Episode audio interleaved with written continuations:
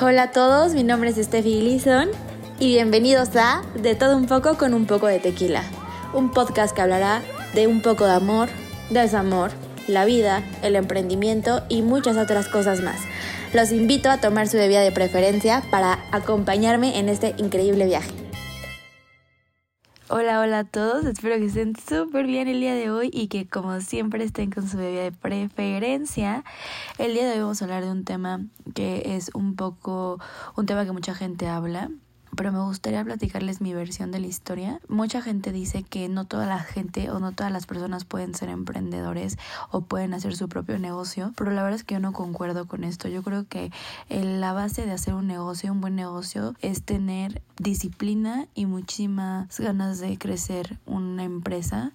Entonces yo eh, no te concuerdo tanto en este tipo de situaciones, pero quería platicarles un poquito sobre mi historia y cómo yo descubrí cuáles eran como las situaciones que necesitaba tener un emprendedor para poder seguir con su negocio. Mucha gente cuando está empezando un negocio, como ya le hemos comentado en varios podcasts, empiezan siguiendo un sueño y se dan cuenta que perseguir el sueño a veces es más complicado de lo que esperaban o de lo que creían y hay muchas bajas,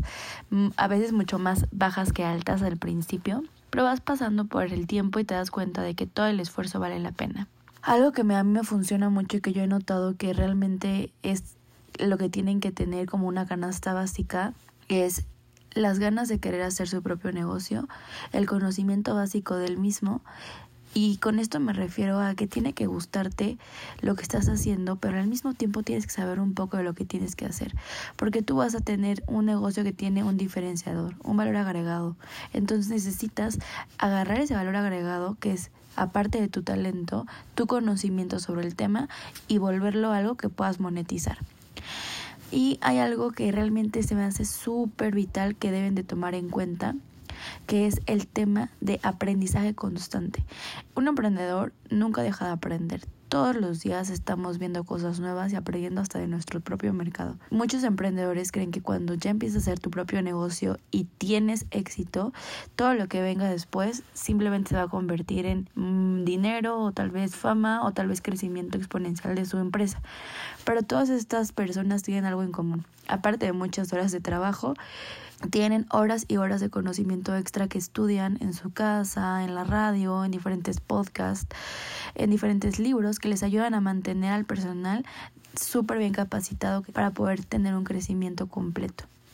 Y ahí va mi otro punto necesitamos tener y que sean conscientes de que su personal es lo más importante que tienen. Las personas son lo más importante que existe en un emprendimiento y es por eso que tienen que saber escogerlas bien. Ustedes como emprendedores tienen un compromiso con la sociedad y tienen un compromiso de hacer crecer a las personas que están trabajando para ustedes. Entonces tienen que entender cómo hacer que este talento que ellas tienen se potencialice para el crecimiento del mismo. Después también me he encontrado con algunos emprendedores que no saben muy bien cómo escoger a sus socios.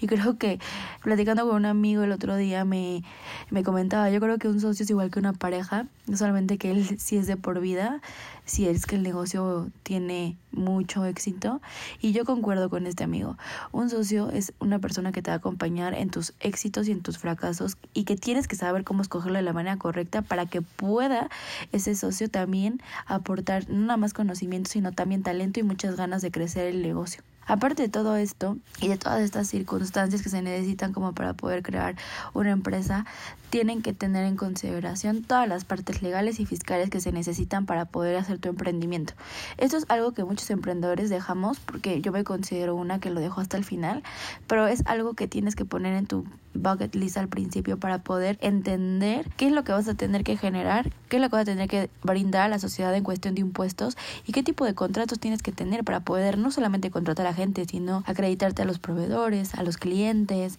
ver cómo vas a tener un crecimiento exponencial, si tienes importaciones, exportaciones, cómo se hace, qué tienes que hacer.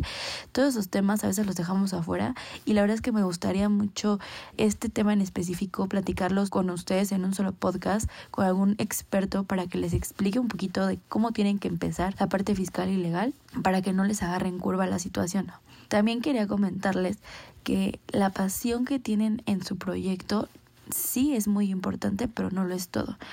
muchos negocios y muchos emprendedores se equivocan cuando te casas con la idea completa y no te casas de la solución. Entonces hay muchos libros que te dicen, cásate con la solución, cásate con la solución y no te cases con tu idea de negocio. Y yo concuerdo con eso porque muchas veces tenemos que pivotear la idea de negocio para que llegue a tener todo lo que nosotros quisimos ver en el sueño, pero también todo lo que tu cliente final necesita. Entonces, amigos, no tengan miedo de cambiar su idea de negocio porque es constantemente vivo. Una empresa se mueve, se cambia, se construye, se transforma. Entonces, si a ustedes les queda claro ese objetivo y esa situación, muchas veces se van a poder adaptar al mercado sin ningún tipo de problema.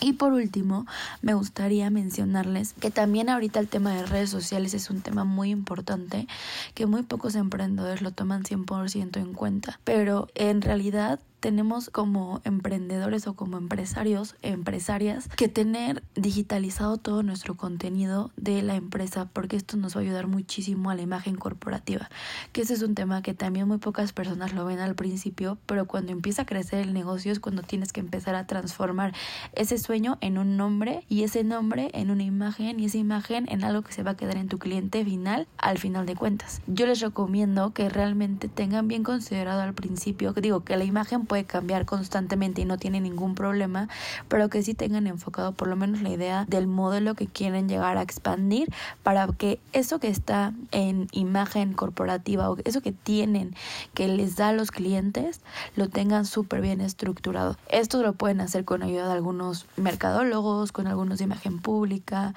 eh, porque mucha gente también hace sus emprendimientos ellos mismos, eh, también diseños, o sea, muchos diseñadores de imagen, o sea, esto los pueden trabajar con diferentes personas o si ya se quieren poner muy creativos ustedes, ustedes hacer el diseño y pasárselo a una persona para que lo digitalice. En general yo creo que esto es un poquito de lo que debería de tener un emprendedor cuando está empezando y me gustaría en los siguientes podcasts empezar a profundizar un poquito más en cada tema, desmenuzarlo y traer a invitados para que ustedes puedan escuchar no nada más de mí, sino de expertos que llevan años en el negocio de legal, fiscal, eh, operativo, hasta empresarios que están ya teniendo éxito, un poquito de sus historias para que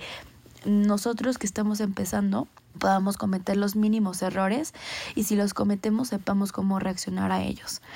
Pero bueno amigos, espero que esto les haya funcionado y si alguno de ustedes tenía alguna duda o alguna traba por ahí, la pueda haber sanado. Y los veo como siempre en el próximo podcast. Los quiero muchísimo.